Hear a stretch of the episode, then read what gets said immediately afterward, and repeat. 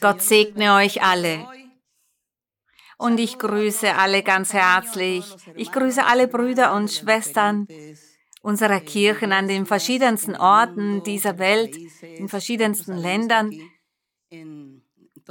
Hier in ganz Südamerika ist bereits die Kirche Gottes im Süden, im Norden, in Mittelamerika, auch dort ist die Kirche des Herrn und auch in einigen Ländern des Orient dort, wo Gott seine Predigt hingebracht hat.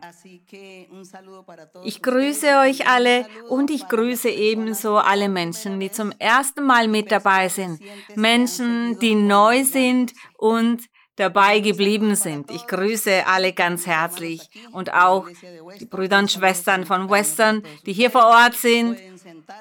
Bitte nehmt Platz. Und Gottes Segen für alle.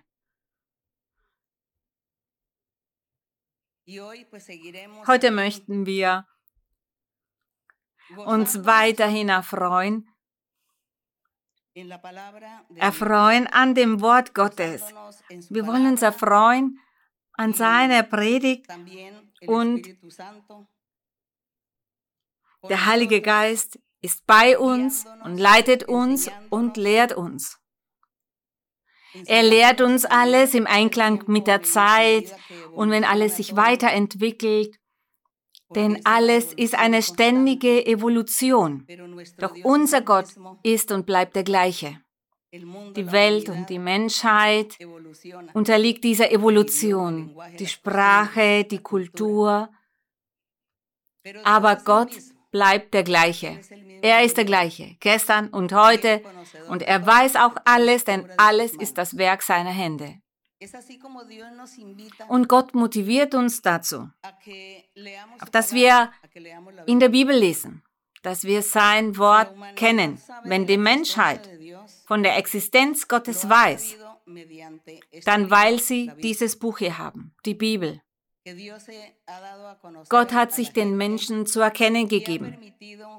Und er hat auch erlaubt, dass viele Geschichten schriftlich festgehalten werden und auch Erfahrungen, Erlebnisse von Menschen, die wir aus der Bibel kennen, die mit Gott waren, die mit Gott gewandelt sind. Und Gott gab seine Gebote, seine Satzungen, sein Gesetz, damit die Menschen ein ordentliches Leben führen, ein rechtschaffenes Leben führen. Und der Herr, er hat seine Schöpfung niemals verlassen. Er hat seine Schöpfung nie alleine gelassen. Gott hat immer darauf acht gegeben, den Menschen beizubringen, wie sie sich im Leben verhalten sollten, was sie tun müssen, um glücklich zu sein, um Frieden zu haben. Und wir als Kirche, wir sehen uns als privilegierte Menschen an. Denn seine Barmherzigkeit war dermaßen groß, dass er uns aufgesucht hat, ausgewählt hat und dass er uns hier versammelt hält. Hier, wie einen einzigen Menschen. Mit seiner Kraft, mit seinem Geist dass wir geleitet werden von seinem Heiligen Geist. Gott hat uns nicht hier zusammengebracht an einen physischen Ort, das wäre unmöglich. Aber all jene, die er an der Hand genommen hat, die er hier versammelt, da kommt der Heilige Geist über uns und er erlaubt, dass wir dann alle das Gleiche fühlen. Dass wir alle dieses gleiche Gefühl haben, dass wir Gott in unserem Herz, in unserem Leben fühlen und egal wohin wir gehen, egal an welchen Ort wir gehen, wird Gott mit uns gehen und er wird dann in unserem Herzen sein. Und auch von da an wird er uns leiten und uns alles beibringen und zeigen, wie wir tun sollen. Und heute möchten wir in 1. Johannes weiterlesen in Kapitel 5. Da möchten wir heute lesen 1. Johannes Kapitel 5 und wir wissen, Johannes ist ein Apostel des Herrn gewesen und er hat viele Erfahrungen gemacht, als der Herr auf der Erde war und predigte. Und Johannes, er hat, er hat diese Erfahrung machen dürfen, und zwar die Stimme des Herrn zu hören. die Stimme Gottes zu hören, als diese Stimme vom Himmel kam und von den Herrn Jesus sprach und dabei sagte, das ist mein geliebter Sohn, an dem ich wohlgefallen habe. Hört auf diesen, hört auf ihn, glaubt an ihn. Das war ein göttliches Gebot. Und die Apostel haben auch deshalb geglaubt. Und auch wenn sie dann nachher geopfert wurden, sie sind geopfert worden, weil sie das Evangelium predigten. Aber dennoch waren sie glücklich gewesen. Sie waren so glücklich, dass sie diese Anwesenheit Gottes genießen durften, diese Kraft Gottes und dass der Herr sie geleitet hat. Und sie haben auch viel hinterlassen, ihr Zeugnis, ihre Schriften, auch wenn nicht alles überlebt hat. Aber das wenige, das überlebt hat, das ist uns heutzutage sehr nützlich. Um zu glauben, um zu wissen, dass es Gott gibt und dass Gott mächtig ist. Und als wir Gott kennenlernten, seit diesem ersten Tag an, haben wir gesehen, dass es Gott gibt, weil er begonnen hat, sich in unserem Leben zu zeigen, indem er Wunder machte, indem er unsere Bitten gewährte oder unsere Gebete erhörte und uns tröstete und uns Unterstützung gab. Und der Herr, er hat uns geleitet und leitet uns auf so vielerlei Arten. Deshalb sind wir davon überzeugt, dass Gott existiert und dass dieses Wort wahrhaftig ist und dass der Heilige Geist jener ist, der bei uns ist und uns alles beibringt. Und wir danken Gott für all das. Wir danken ihm. Und die Menschen, die neu sind, die vielleicht zum ersten Mal dabei sind, diese möchten wir dazu motivieren, auf diesen wunderschönen Weg zu bleiben. Das ist ein Weg, der nicht schwierig ist für die Menschen. Denn Gott ist derjenige, der dabei hilft, da dabei zu bleiben, weiterzumachen und sich zu verändern. Er entfernt all das Schlechte von unserem Leben. Er hilft uns weiterzumachen und seine Gebote einzuhalten. Der Weg des Herrn ist nicht schwer, so wie manche behaupten. Wenn wir nämlich unser Herz öffnen und uns Gott hingeben mit ganzer Ehrlichkeit, mit ganzer Aufrichtigkeit, dann bewirkt der Herr, dass alles viel einfacher ist. Er hilft uns dabei. Und der Apostel Johannes, er sagt hier in 1. Johannes in Kapitel 5, da lehrt er weiter und er sagt hier, wer glaubt, dass Jesus der Christus ist, er sagt, wer glaubt, dass Jesus der Christus ist, denn genau das ist ja das Evangelium. Das ist das, was sie von Anfang an gepredigt haben. Das, was der Herr Jesus predigte. Sein Wort, als er das lehrte und die Menschen dazu bringen wollte, dass sie an ihn glauben. Und viele glaubten auch. Doch andere glaubten nicht. Aber für jene, die glaubten, diesen gab er Segnungen, diesen hat er versprochen, das ewige Leben dann zu erhalten. Und Johannes sagt hier, wer glaubt, dass Jesus der Christus ist, der ist aus Gott geboren. Der ist von Gott geboren worden. Denn Gott ist ja derjenige, der diesem Menschen das offenbart. Gott ist dann in diesem Herzen, damit die Person glaubt, das ist Jesus Christus.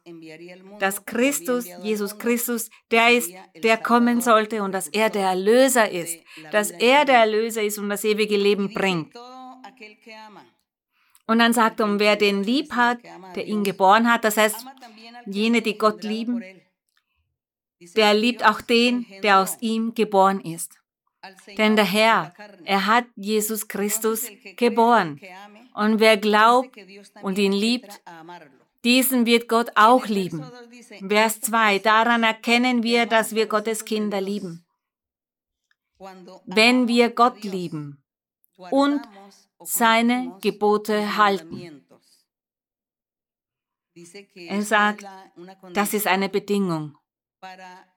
So erkennen wir, ob wir Gott lieben oder nicht, indem wir seine Gebote halten. Und viele von euch wissen bereits, welche diese Gebote sind. Und in Vers Nummer 3 sagt er, denn das ist die Liebe zu Gott, dass wir seine Gebote halten, seine Gebote erfüllen Und seine Gebote sind nicht schwer. Die sind einfach zu erfüllen, weil Gott uns dabei hilft, diese zu erfüllen. Er hilft uns mit seinem Heiligen Geist. Denn das Versprechen, das der Herr Jesus Christus machte, als er sagte, ich gehe, aber ich lasse euch nicht als Weisen zurück, ich werde euch nämlich den Heiligen Geist schicken und dieser wird bis in alle Ewigkeit bei euch sein. Und das dürfen wir nicht vergessen. Ich weiß, dass jene Brüder und Schwestern, die schon länger dabei sind, die kennen diese Doktrin, die kennen das bereits, aber es gibt auch Menschen, die erst neu hinzugekommen sind. Und für diese wiederhole ich solche Sachen und diese Wiederholungen werden immer fortlaufend bestehen und so sein, bis wir uns das alle gemerkt haben, bis wir das im Herzen eingebrannt haben. Es ist nicht schwer, dem Weg Gottes zu folgen, weil der Heilige Geist uns leitet, uns belehrt, uns hilft. Im Vers 4, denn alles, was aus Gott geboren ist, überwindet die Welt. Von Gott geboren werden, das passiert, wenn Gott uns auswählt, wenn Gott uns beruft, wenn Gott zu uns spricht und uns Versprechen macht und wir dann auf diesem Weg bleiben. und wir beginnen in der Bibel zu lesen, zu beten, Gott zu loben, zu verherrlichen, zu preisen. und beginnen dann seinen Schritten zu folgen, die Doktrin zu lernen, dann sendet der Herr den Heiligen Geist, damit dieser uns leitet, uns im persönlichen Leben auch den Weg weist.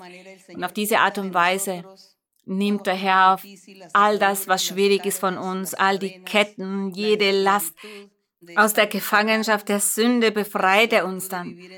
Aus dieser Gefangenschaft verbittert zu sein, in Traurigkeit zu leben und deckt auch jeden Bedarf nach materiellen Dingen, geistlichen Dingen. Der Heilige Geist, er beginnt in unserem Leben zu handeln, in unserem Herzen zu handeln. Er nimmt diese Last von uns und dann fühlen wir diesen Frieden und die Freude und wir beginnen dann Gott zu erfreuen, ohne dass es schwierig ist für uns. Deshalb sagt er, seine Gebote sind nicht schwer.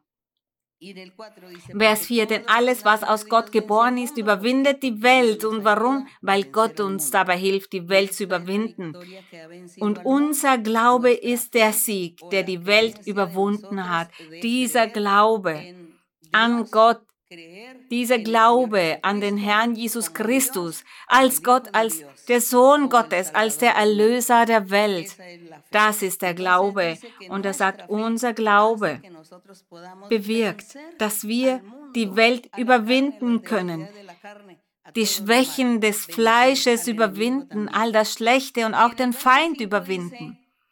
Vers 5. Wer ist es aber, der die Welt überwindet, wenn nicht der, der glaubt, dass Jesus Gottes Sohn ist? Das heißt, all jene, Männer oder Frauen, die glauben, dass Jesus Christus der Sohn Gottes ist, dass Jesus Christus Gott ist. Das ist ein so großes Mysterium. Ein Mysterium, das schwierig ist zu verstehen und das schwierig ist zu akzeptieren. Deshalb gibt es viele Religionen, die nicht daran glauben, die das nicht akzeptieren. Manche Religionen sagen, Jesus Christus ist ein gewöhnlicher Mensch gewesen, er war nur ein Prophet. Das ist das, was die meisten Religionen sagen. Doch wir, wir sagen durch den Geist Gottes. Und Gott hat es uns auch beigebracht. Und so haben wir es verstanden, dass er Gott selbst ist. An einer Stelle der Bibel steht, dass sich Gott erniedrigte und dass er Fleisch annahm. Dass er Fleisch annahm, um unter den Menschen für eine Zeit zu wohnen, zu leben. Und so war es auch. Der Herr kam Gott kam als die Person Jesus Christus. Und in dem Evangelium sehen wir, dass er von einer Frau geboren wurde.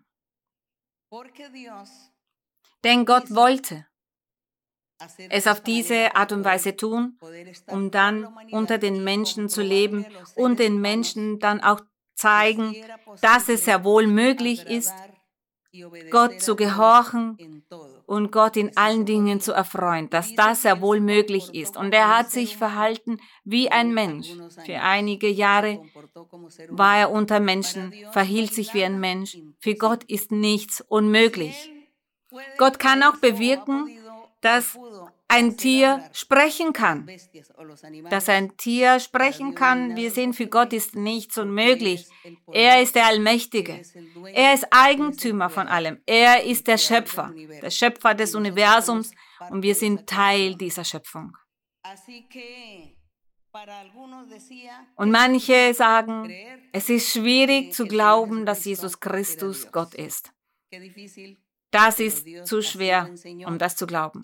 Aber Gott lehrt es so, so sollen wir es glauben und akzeptieren. Und er sagt, wer ist jene, die die Welt überwinden? Das sind jene, die an das glauben, was Gott sagt, dass er einen Körper annahm, hier auf der Welt, lebte mit den Menschen und daran sollen wir glauben.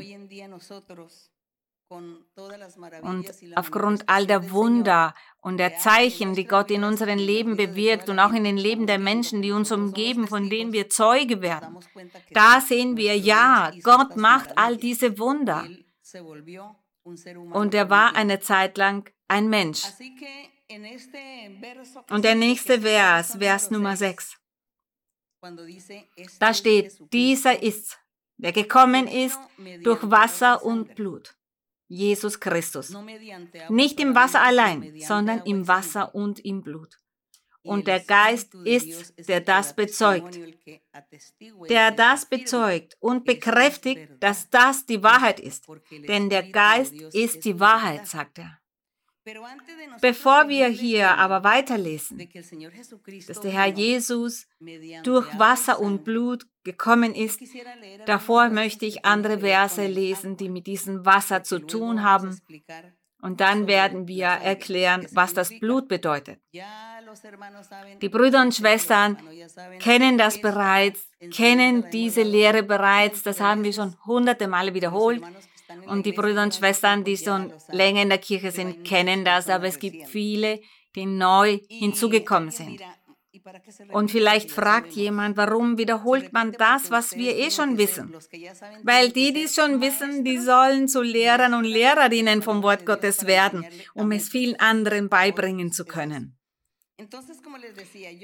Wie bereits erwähnt, möchte ich einige Verse lesen in Bezug auf das Wasser. Warum sagt er hier, dass Jesus Christus durch Wasser kann?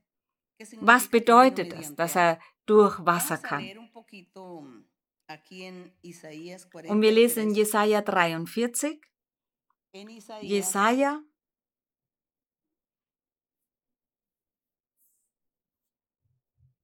dreiundvierzig.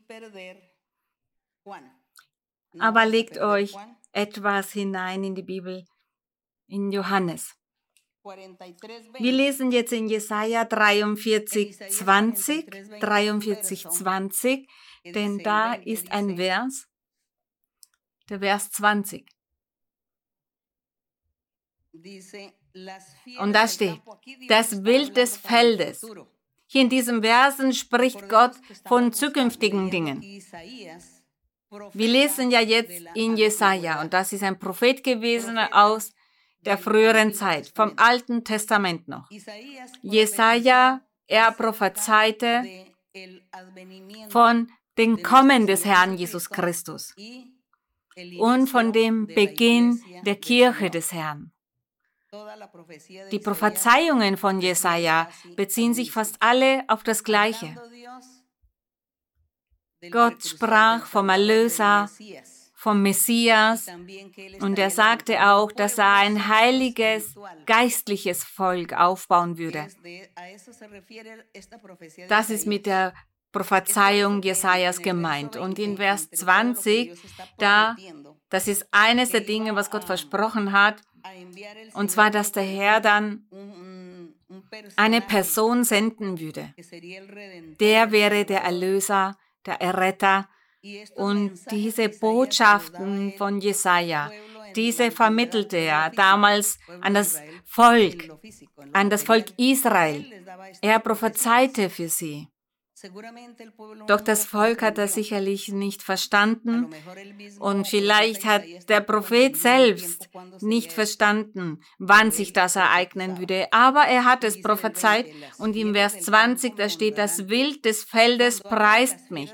Wenn er sagt, das Wild des Feldes, dann meint er nicht damit diese wilden Tiere, sondern Gemeint sind Menschen, Menschen, die so viele Bindungen haben, so viele Fehler und Sünden. Ein Verhalten, das so unangenehm ist. Verhalten, das man vergleicht mit dem eines Tieres.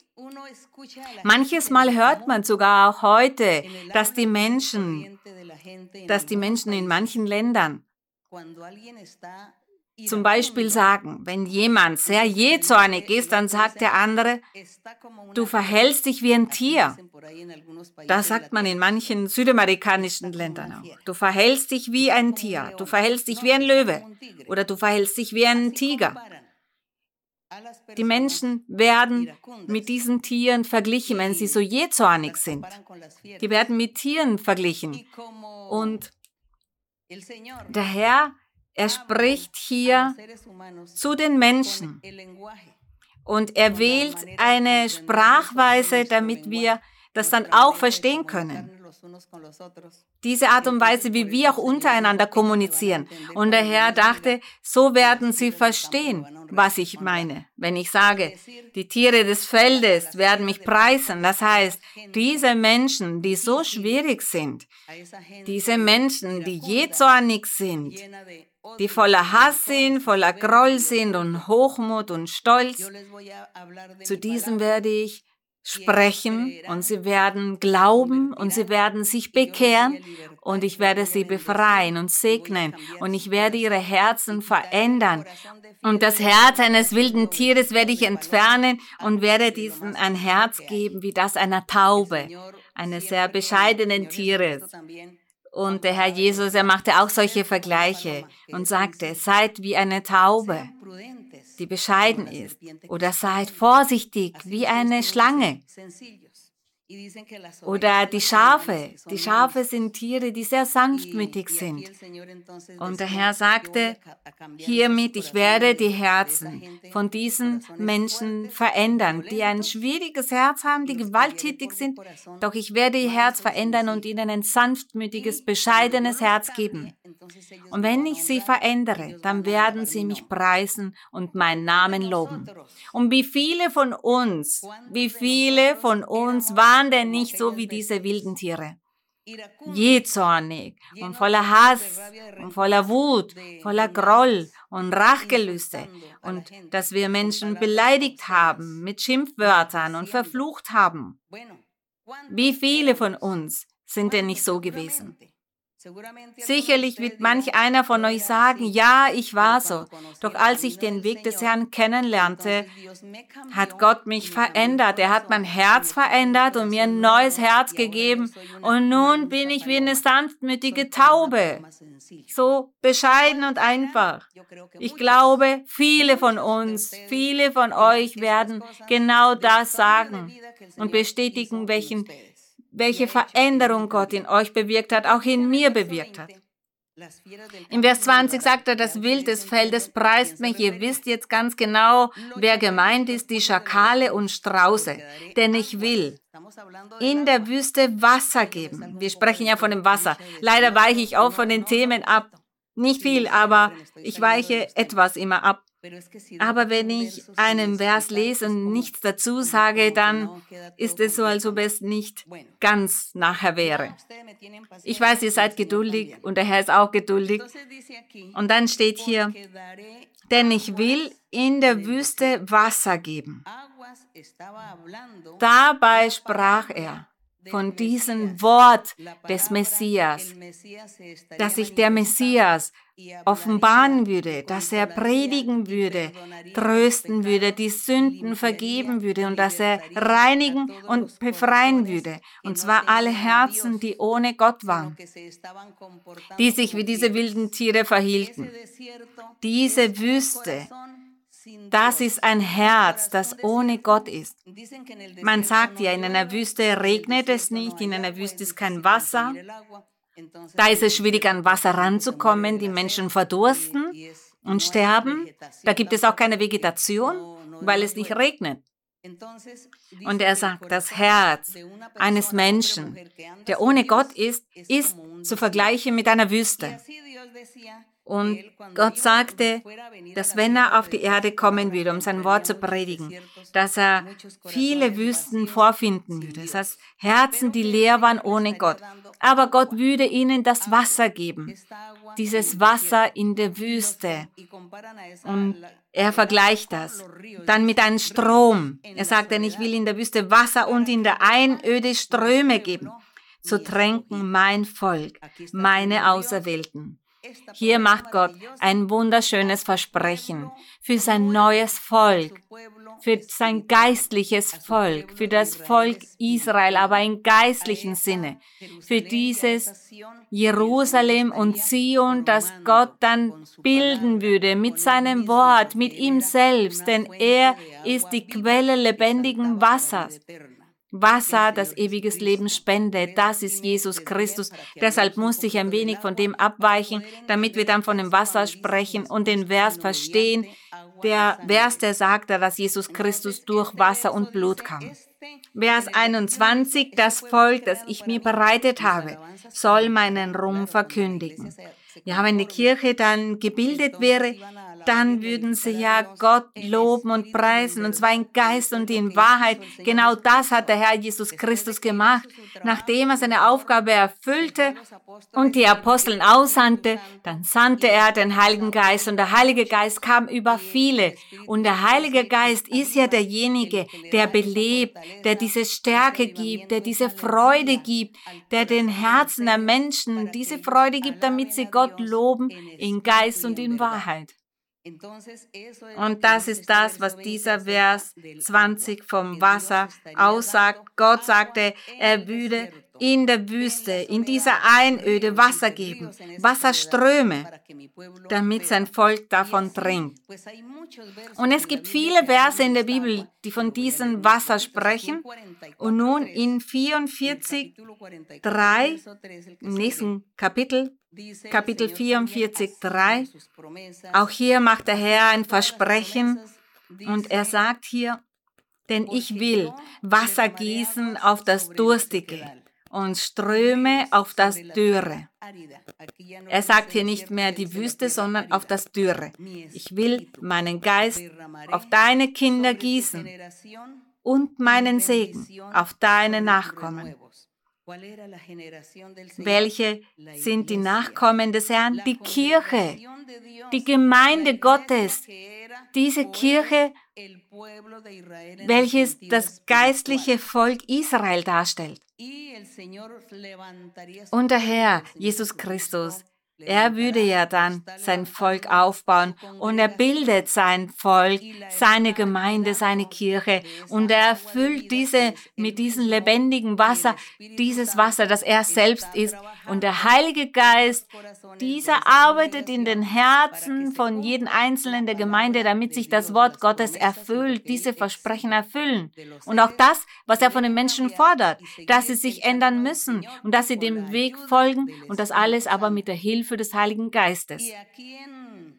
Und in Zacharia, wir gehen über zu Zacharia. Zacharia ist einige Bücher vor Matthäus, Zacharia, noch vor Matthäus, Zacharia 14.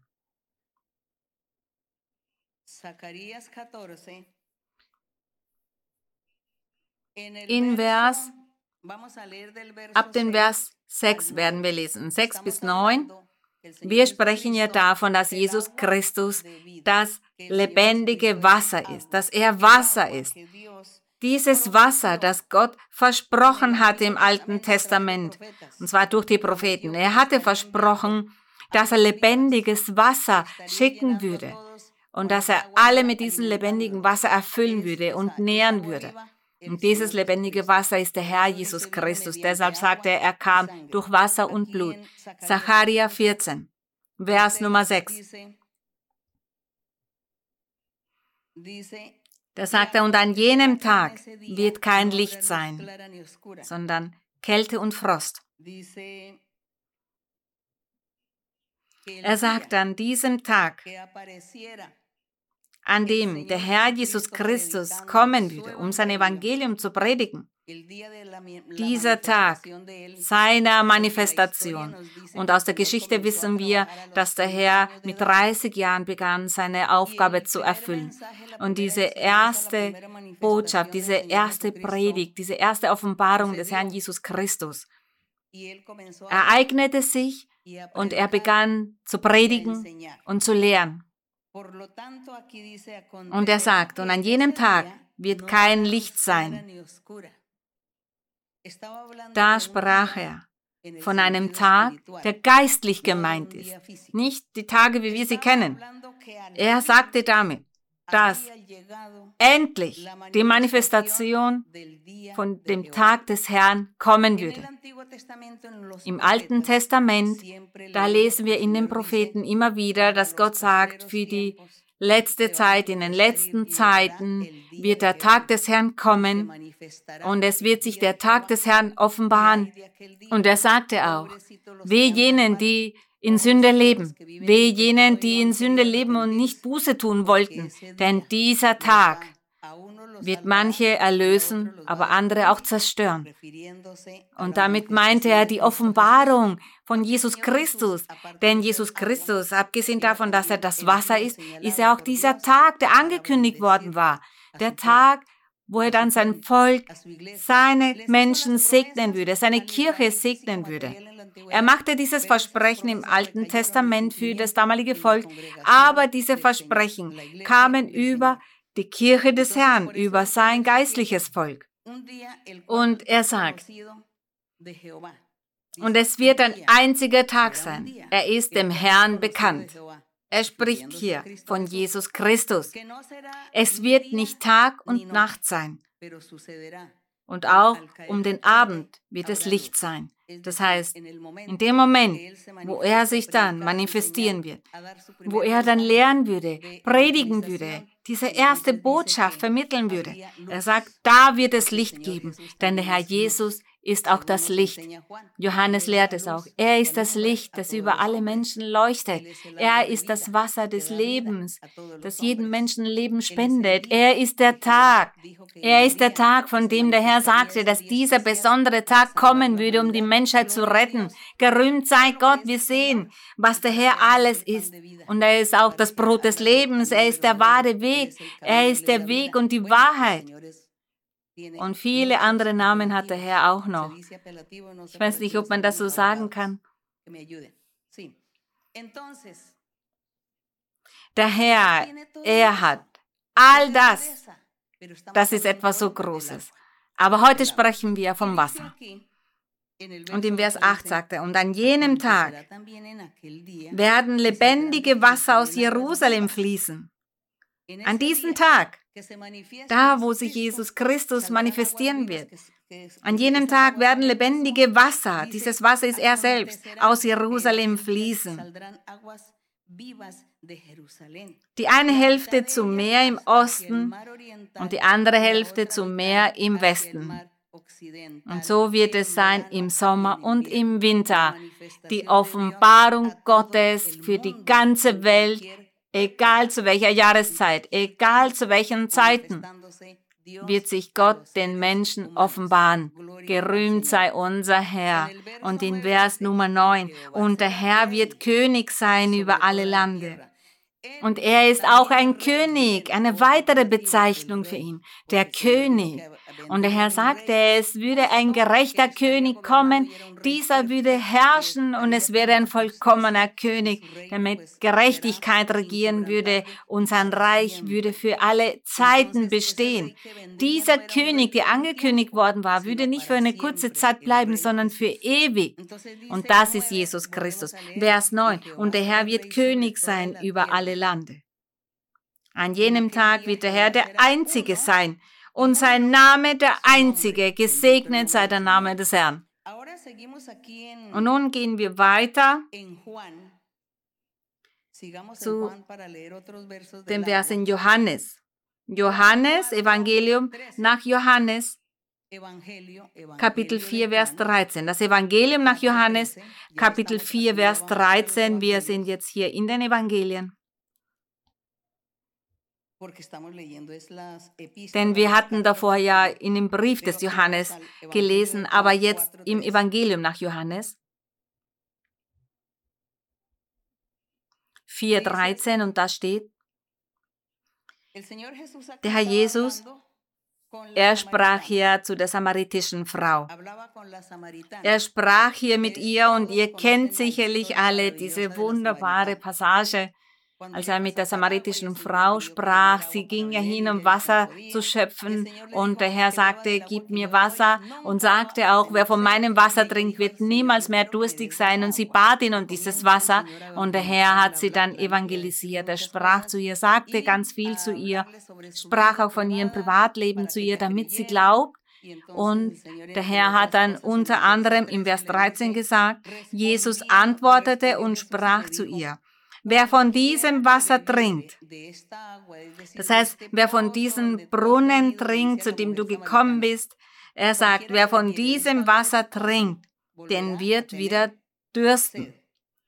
Wer aber von dem Wasser trinkt, das ich ihm gebe, den wird in Ewigkeit nicht dürsten, sondern das Wasser, das ich ihm geben werde, das wird in ihm, das heißt in dem Herzen von diesem Menschen, eine Quelle des Wassers werden, das in das ewige Leben quillt. Diese Quelle, die Erlösung, das ist das, was der Herr uns gibt. Wenn er uns zu trinken gibt, wenn er uns zu, von diesem Wasser zu trinken gibt, dieses Wasser, das der Herr Jesus Christus ist, sein wunderbares Wort, seine Verheißungen und den Herrn Jesus Christus als Sohn Gottes annehmen, akzeptieren, ihn als den perfekten König und Erlöser annehmen, das bedeutet, von der Quelle lebendigen Wassers zu trinken, das ewiges Leben spendet. Zu akzeptieren, dass wir dieses Wasser trinken oder trinken werden, den Herrn akzeptieren. Und Johannes sagte ja, alle, die daran glauben, dass Jesus Christus der Sohn Gottes ist, dann weil sie aus Gott geboren wurden. Wenn wir von dem Wasser trinken wollen, von diesem Wasser, von dem er sagt, das ist eine Quelle, das heißt, in unserem Herzen wird es zu einer Quelle, das Wasser für ewiges Leben spendet, dann weil wir daran glauben, dass Jesus Christus Gott ist, dass Jesus Christus der Sohn Gottes ist und dass es nur einen Gott gibt. Was für ein großes Mysterium, nicht wahr? Das ist das Wasser. Und noch zum Schluss, es gibt viele Verse dazu. Lest bitte daher in der Bibel. Lest immer wieder in der Bibel. Werdet nie müde, in der Bibel zu lesen. Ihr werdet so viel lernen. Ihr werdet so viele verborgene Schätze darin finden. Und in der Offenbarung, wir gehen über zu der Offenbarung. In Kapitel 22, das letzte Kapitel,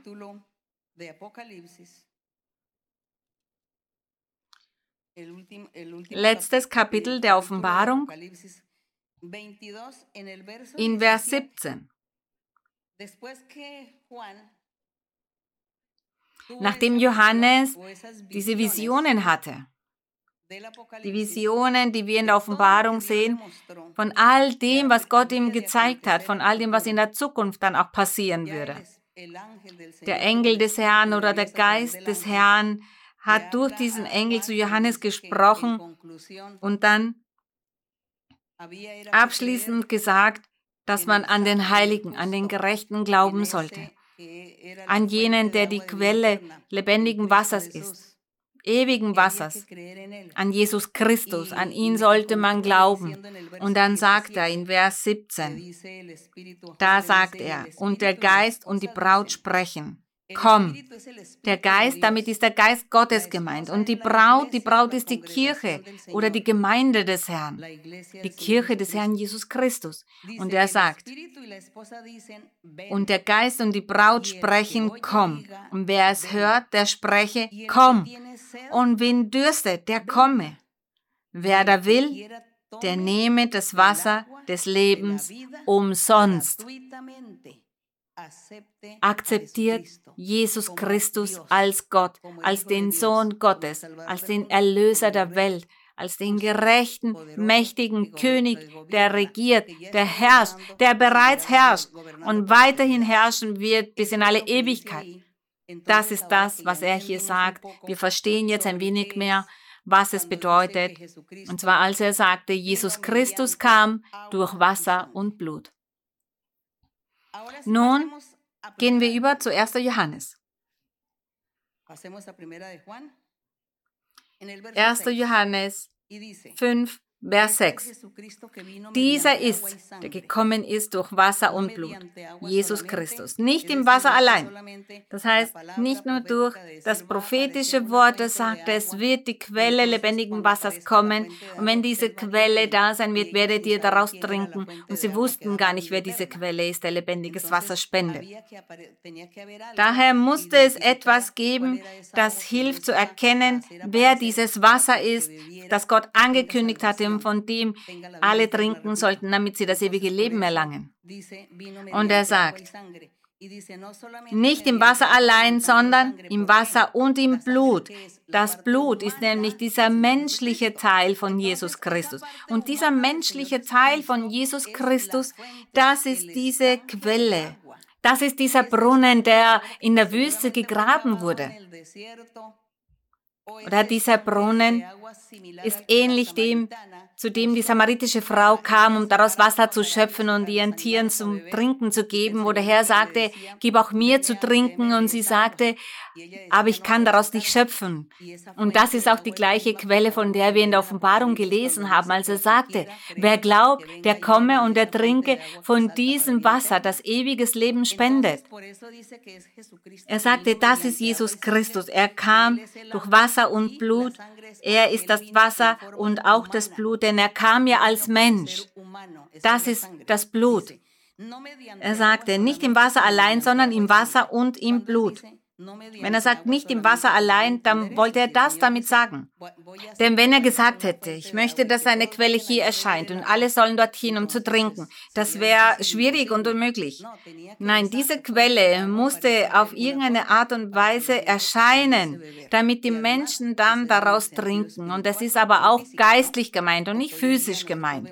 Denn wir wissen ja, dass manche Ausflüge machen und Reisen auf sich nehmen und dort zu einer bestimmten Quelle gehen. Und manche sagen, ja, wenn ihr aus dieser Quelle trinkt, werdet ihr nicht altern. Die Menschen glauben daran, trinken daraus, sie glauben, das wird sie verjüngen und dass es ein Wasser ist, das Wunder bewirkt.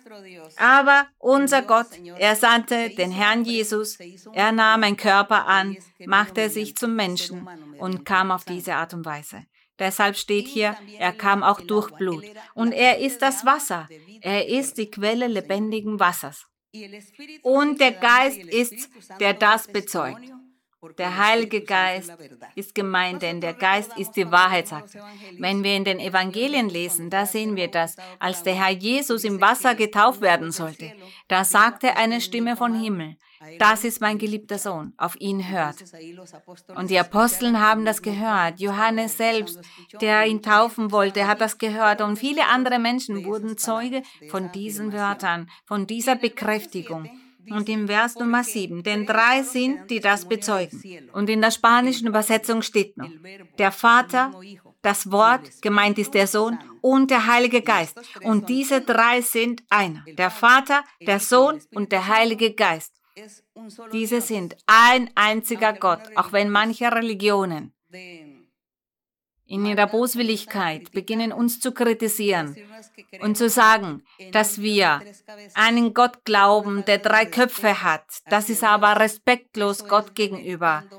Das bedeutet, die Macht Gottes geringschätzen und zu sagen, dass Gott dazu nicht in der Lage ist. Doch er ist unser Schöpfer, er ist allmächtig. Er kann auf drei Weisen funktionieren, obwohl es ein Gott ist. Für ihn ist nichts unmöglich. Er gibt uns aber diese Lehre und daran sollen wir glauben, ohne so viel nachzufragen, ohne sie in Frage zu stellen. Und in Vers 8 und 3 sind es, die das auf Erden bezeugen. Der Heilige Geist, das Wasser und das Blut. Das heißt, das lebendige Wort des Herrn und das Blut in der Person Jesus Christus. Er kam, nahm ein Körper an und diese drei stimmen überein, sagt er. Ja, er kam und viele haben ihn gesehen und ihn gehört. Und als er zum Himmel fuhr, sagte er, ich werde meinen Heiligen Geist schicken, damit er euch alles beibringt. Und der Heilige Geist kam und hat uns auch beigebracht, dass Jesus Christus die Wahrheit ist, der Weg ist, der zum ewigen Leben führt. Der Heilige Geist lehrt uns die Doktrin. Vers Nummer 9. Wenn wir der Menschen Zeugnis annehmen, so ist Gottes Zeugnis größer, denn das ist Gottes Zeugnis, dass er Zeugnis gegeben hat von seinem Sohn. Wer an den Sohn Gottes glaubt, der hat dieses Zeugnis in sich. Wer Gott nicht glaubt, der macht ihn zum Lügner. Denn er glaubt nicht dem Zeugnis, das Gott gegeben hat von seinem Sohn. Wir werden Gott nicht beleidigen und ihm sagen, dass er ein Lügner ist, wenn Gott gesagt hat, dass der Vater, der Sohn und der Heilige Geist auf unterschiedliche Weisen wirken, aber es ist dennoch ein Gott, dann sollen wir daran glauben und so ist es, so wird es auch sein. Und wir werden somit nicht sagen, dass Gott ein Lügner ist. Wer zweifelt, der sagt damit, Gott ist ein Lügner. Vers Nummer 11. Und das ist das Zeugnis, das uns Gott das ewige Leben gegeben hat. Und dieses Leben ist in seinem Sohn. So hat es Gott gesagt, so hat es Gott von Anfang an gelehrt und wir sollen auch das so glauben. Vers 12. Wer den Sohn hat, der hat das Leben. Wer den Sohn Gottes nicht hat, der hat das ewige Leben nicht. Er spricht vom ewigen Leben und es ist traurig und schmerzvoll für die Ungläubigen, für jene, die nicht glauben und für jene, die zudem Religionen erfunden haben, um alles so zu lehren, wie sie es wollen, so wie es für sie zum Vorteil ist, so wie es für sie einfacher ist. An diese Fehler glauben sie dann. Daraus haben sich viele Religionen und Glaubensrichtungen entwickelt. Und wir danken aber Gott, denn er hat sich uns zu erkennen gegeben. Und somit kennen wir ihn. Wir wissen, er lebt, er existiert und er wirkt auf diese Art und Weise. Der Herr wirkt auf diese drei verschiedene Weisen. Und er hat uns gezeigt, dass er der Gott ist, der Himmel und Erde erschaffen hat, dass er der Mächtige ist, der Gerechte ist, der Wunder und Zeichen bewirkt, der unsere Gebete erhört, der uns tröstet und uns die Bitten gewährt und auch die Herzenswünsche erfüllt. Das ist unser Gott. Vers Nummer 13, das habe ich euch geschrieben, damit ihr wisst, dass ihr das ewige Leben habt euch, die ihr glaubt an den Namen des Sohnes Gottes. Und das ist die Zuversicht, mit der wir von ihm reden. Wenn wir um etwas bitten nach seinem Willen, so hört er uns. Gerühmt sei Gott, so ist es. Und wenn wir wissen, dass er uns hört, worum wir auch bitten, so wissen wir, dass wir erhalten, was wir von ihm erbeten haben. Gelobt sei Gott, wir leben das. Wir machen genau diese Erfahrungen mit Gott. Wir beten zu ihm, wir bitten ihn um etwas und er antwortet uns und er gewährt unsere Bitten. Wenn es Dinge sind, die weise sind, die wir mit Intelligenz bitten, dann gewährt er uns sofort all das, worum wir bitten. Aber wir müssen mit Weisheit Gott um die Dinge bitten. Wenn jemand zum Beispiel sagt, ich möchte Gott um ein Flugzeug bitten, aber wenn ihr dann kein Geld habt, um dieses Flugzeug zu erhalten, wozu dann um ein Flugzeug bitten? Das heißt, die Weisheit und die Intelligenz muss man anwenden, um zu Gott zu beten, um ihn um die Dinge zu bitten, die Dinge, die wir auch dann nachher langfristig erhalten können. Vers 16. Wenn jemand seinen Bruder sündigen sieht, eine Sünde nicht zum Tode, da geht er über zu einem anderen Thema. Er sagt, so mag er bitten und Gott wird ihm das Leben geben. Der Apostel sprach ja aber auch von der Liebe, von der Barmherzigkeit und von dem Gebet zu Gott und wie man Gott um die Dinge bitten soll. Wir sollen um vieles bitten und er sagt, Gott erhört unsere Bitten und beantwortet diese auch. Und er sagt, wenn ein Bruder sündigt, eine Sünde nicht zum Tode, so mag er bitten und Gott wird ihm das Leben geben. Das heißt, Gott wird diesen Menschen Menschen helfen, sich zu ändern. Denen, die nicht sündigen, zum Tode. Er sagt dann, es gibt aber eine Sünde zum Tode. Da sage ich nicht, dass jemand bitten soll. Ihr wisst sicherlich, welche die Sünde zum Tode ist. Die Sünde zum Tode ist das Lästern gegen den Heiligen Geist. Das ist die Sünde zum Tode, das Lästern gegen den Heiligen Geist. Als der Herr Jesus auf der Erde war und das Evangelium predigte, da gab es viele, die Gott lästerten. Viele haben gegen sein Wort gelästert und haben den Herrn Jesus Christus damit verletzt und beleidigt. Sie haben ihn als Lügner bezeichnet. Als sie ihn als Lügner bezeichnet haben, damit haben sie Gott gelästert. Das war Gottes Lästerung, denn Gott hatte ja angekündigt und gesagt, sein Sohn wird kommen, um diese Aufgabe, diese Aufgabe der Predigt, der frommen Botschaft zu erfüllen. Sie haben Gott gelästert und Jesus Christus sagte, weh jenen, die Gott lästern, denn alle Sünden sollen euch vergeben werden, außer das Lästern gegen den Heiligen Geist. Das ist die Sünde, der nicht vergeben wird. Das Gotteslästern oder die Lästerung gegen den Heiligen Geist. Alle anderen Sünden können vergeben werden, sei es Ehebruch, Unzucht oder Vergewaltigung, Entführung, was auch immer. Das alles erhält Vergebung Gottes, wenn die Menschen Buße tun und Vergebung bitten, das nie wieder tun. Dann wird Gott diesen sicherlich schwierige Prüfungen auferlegen, damit sie leiden, weil sie diese Sünden begangen haben, aber Gott vergibt ihnen dann. Doch diese Sünde, das Lästern gegen den Heiligen Geist, das wird nicht vergeben werden. Und er sagt, es gibt aber eine Sünde zum Tode, bei der sage ich nicht, dass jemand bitten soll. Gemeint ist die Lästerung gegen den Heiligen Geist. Jede Ungerechtigkeit ist Sünde, da sehen wir das. Aber es gibt Sünde nicht zum Tode. Wir wissen, wer aus Gott geboren ist. Und ich hätte gern, dass wir alle gemeinsam diesen Vers lesen, damit wir ihn uns merken und im Herzen bewahren. Wir wissen, wer aus Gott geboren ist, der sündigt nicht sondern wer aus Gott geboren ist, den bewahrt er und der Böse tastet ihn nicht an. Dieser Vers, der augenscheinlich schwierig ist, doch der ist nicht schwer, er wird nur falsch ausgelegt. Er sagt, wir wissen, wer aus Gott geboren ist, Männer oder Frauen. Wenn man aus Gott geboren wird, dann wohnt Gott in diesem Herzen, in dem Herzen von diesem Menschen. Und wenn Gott in diesem Herzen wohnt, da gibt es keinen Platz mehr für die Sünde. Die Person sieht die Sünden von außen, beobachtet es, aber es kommt nicht in dessen Herz, um es dann auch in Taten umzusetzen, weil Gott schon in diesem Herzen ist und diese Neigung, dieses Verlangen nach der Sünde stirbt dann. Das stirbt dann. Das ist dann nicht mehr da. Und die Person beobachtet, dass es Menschen gibt, die Ehe brechen, die verfluchen, die dieses und jenes getan haben. Die sehen das, aber beten dann für diese Menschen, legen ihnen Hände auf und sagen, tu das nicht mehr. Aber in dem Herzen ist nicht das Verlangen, das Böse zu tun. In diesem Herzen ist das gar nicht mehr möglich, denn Gott lebt nun in diesem Herzen. Die Person hat nicht mehr das Verlangen danach, diese Sünden zu begehen, diese Fallen zu tappen.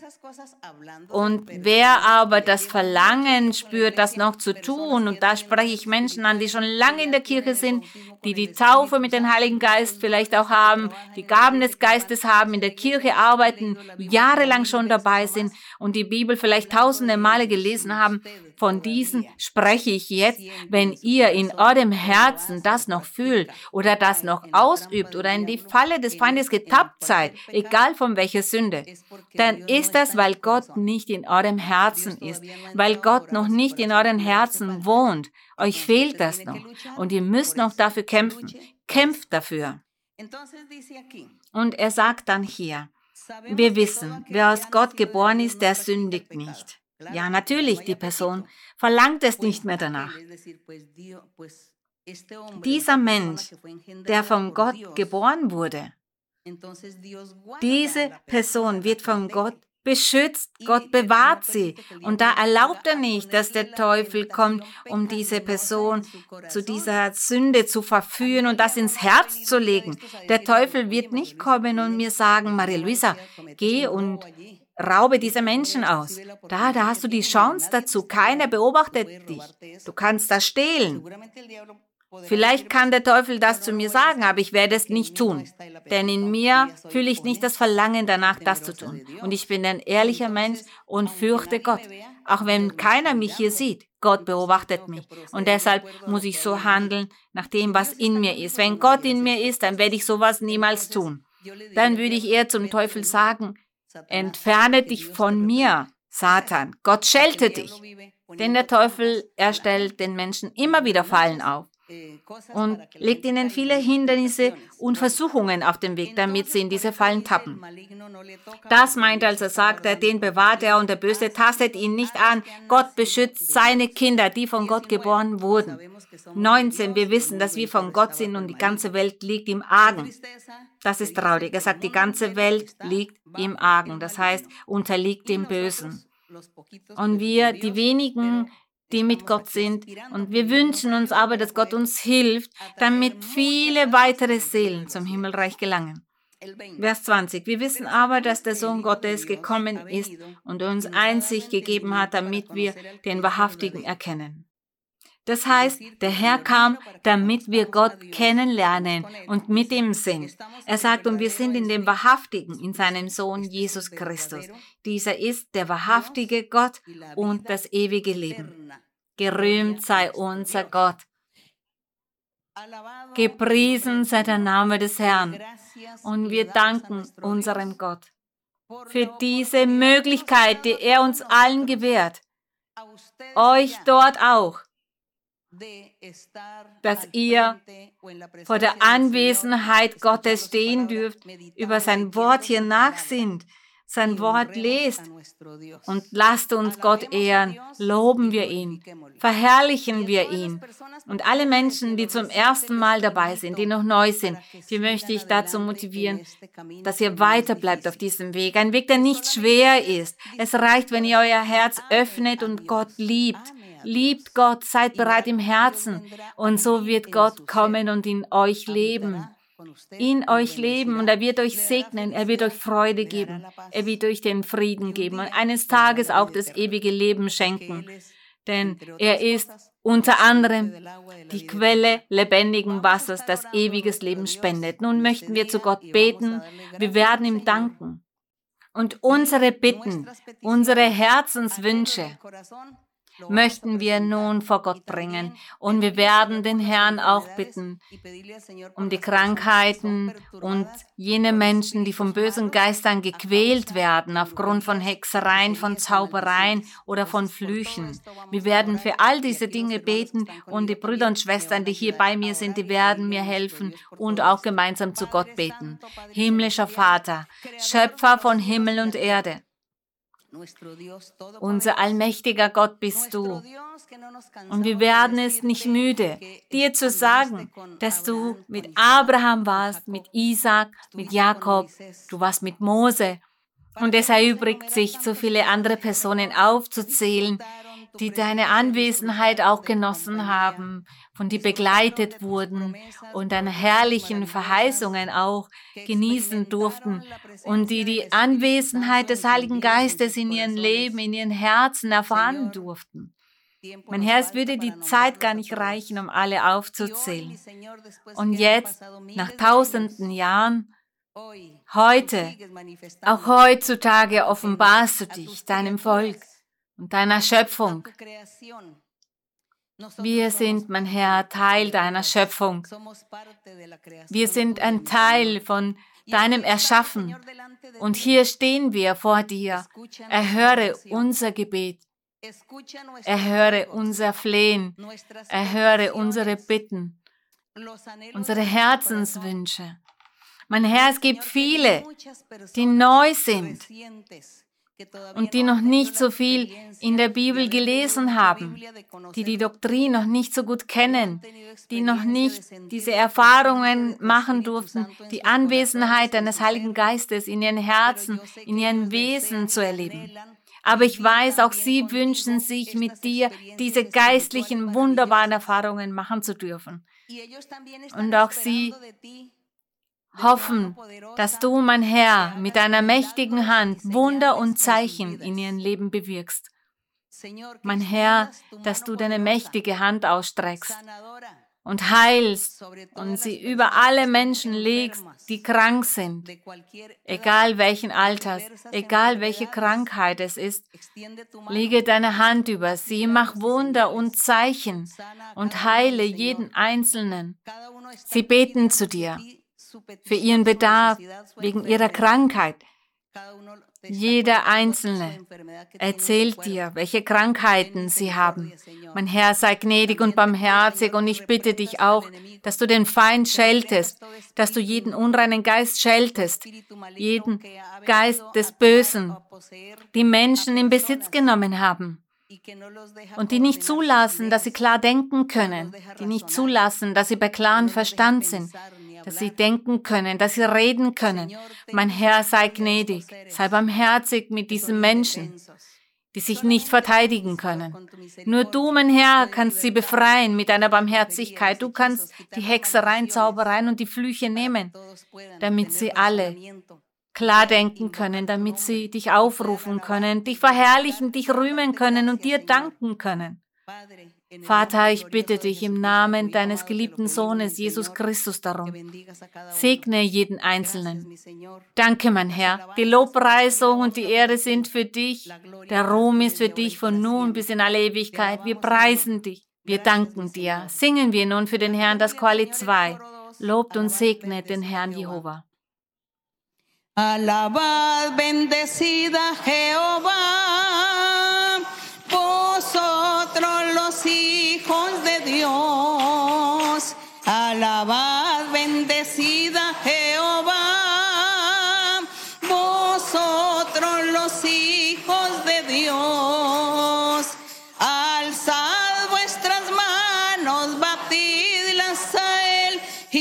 Decidle que solo Él es fiel.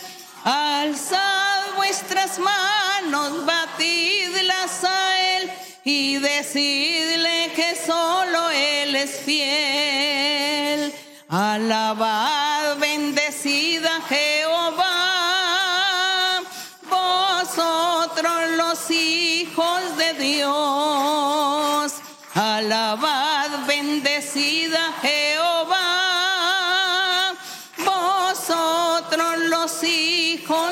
Dios. Alzad vuestras manos nos batidlas a Él y decidle que solo Él es fiel. Alzad vuestras manos, batidlas a Él y decidle que solo Él es fiel. Gerühmt sei unser Herr, wir danken unserem Gott Vielen Dank, meine lieben Brüder und Schwestern. Und ich danke auch allen anderen Menschen, die heute zugesehen haben. Ich umarme euch ganz kräftig. Die Küsschen für die Kinder und Gottes Segen. Auch hier den Brüdern und Schwestern vielen Dank. Gottes Segen. Bis bald.